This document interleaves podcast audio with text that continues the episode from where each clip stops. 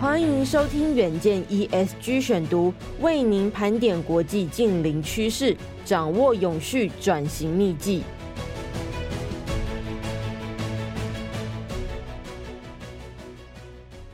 各位听众朋友，大家好，欢迎收听今天的 ESG 选读。今天要为大家选读的文章是：台湾地热资源丰富，发展为什么却卡关呢？投资者他就曝光了困境，问题其实相当的多。那么，台湾能源转型有七字诀：风、光、热、海、清除、汇。但是很少人知道，排在第三的热地热，其实发电潜能一点也不输前两名的风电和光电。专家就推估了，藏在台湾地底下的地热发电潜力至少可达四十 GW，也就是十亿瓦，大约等于现在台湾的总发电量。代表台湾只要将地热潜能完全发掘出来，尽管全台其他电厂都关掉，光靠地热也足以供应台湾现有所需。请听今天的文章。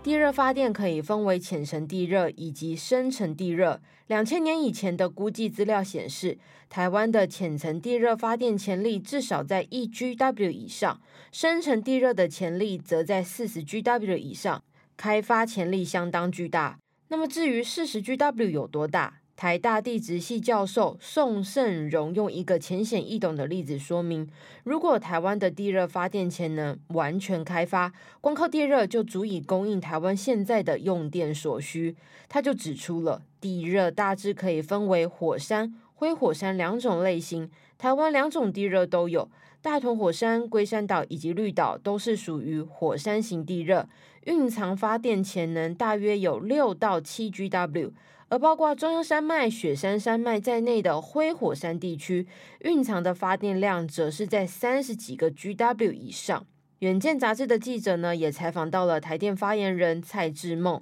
他帮我们换算分析了。一般来说，地热发电的容量因数都在五十 percent 以上，远高于光电、风电。以四十 GW 的总量来说，一年至少可以生产超过一千七百五十二亿度的电。而台电二零二二年的总用电也不过两千三百六十八亿度电，已经达到七十三 percent 的发电占比。仁泽电厂启用之后，运转至今，容量因数都可以达到七十 percent。如果每座地热电厂都能够维持这样的状态，那一年就可以产生超过两千四百五十二亿度的电，就会超过二零二二年的全台总用电量。因此，光是靠地热就足以供应台湾现在的所需，这并不是过度乐观的结果。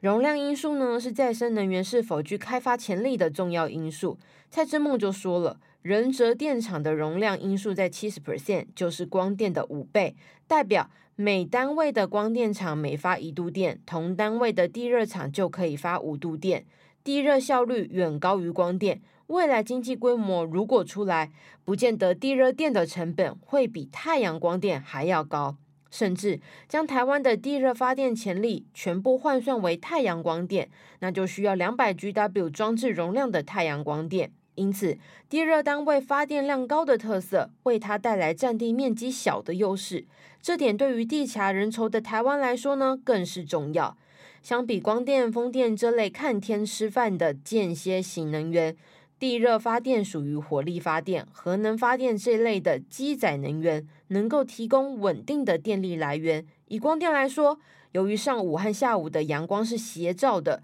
所以只有中午时段的发电效率最好。一天二十四小时提供最多电力的时间呢，就只有一到两个小时。那么我们来看看风力发电。虽然呢，台湾海峡是全球优质的风场，但是发电效率最高的季节就是东北季风吹过的秋冬两季，而不是用电较大的夏季。那由于这些因素啊，台湾的能源转型不能只靠光电、风电这两种不稳定的来源，必须得要找到能够替代火力发电的机载能源。就在台湾底下的地热，地面上设置的电厂，随时都能够向它取热发电，除非大修或者是故障，不然全年二十四小时都能够提供稳定而且大量的电力。这也是处在环太平洋火山带。底下蕴藏丰富地热发电潜能的国家都非常重视这块领域的主要原因。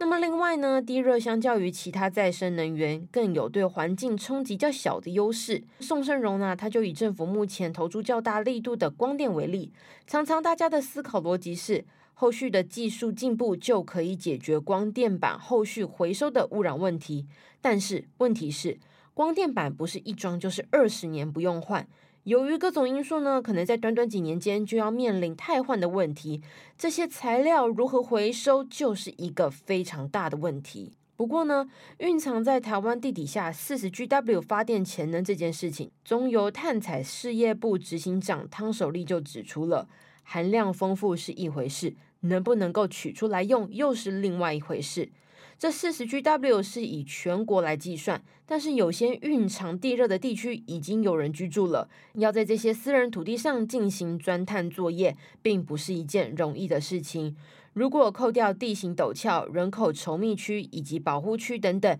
无法开发的区域之后，政府希望到了二零五零年，台湾的地热开发量能够达到三到六点二 GW。蔡正梦就说了，台湾从北到南几乎处处有温泉，丰富的温泉资源就是台湾底下蕴藏大量地热的铁证。但是地热要能够发电，热度够不够就是一个关键。他就说了，如果只有四十到五十度，那当然温泉可以泡得很高兴。但是如果要发电，显然这样子的温度是远远不够的。另外，地热井如果无法保持原有的热度，那么发电效率也会变很差。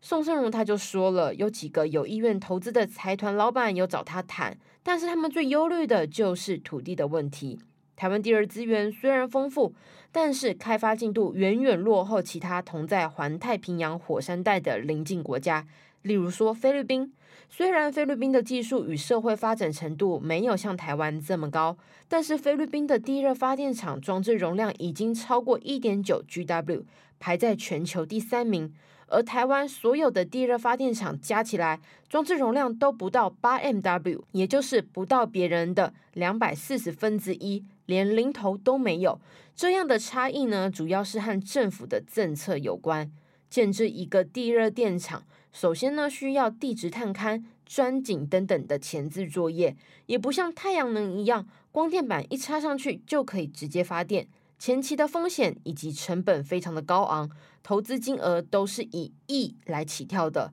再加上台湾有潜力的地热区多处于高山的原住民保留区内，过去外来投资者要对这些土地进行开发，多是用买人头的方式进行。但是呢，常常会碰到年老一辈去世之后，新一辈不愿意承认这个买人头的问题，更让开发地热电厂的风险直线飙升。导致资源再丰富，愿意入局的人就是寥寥无几。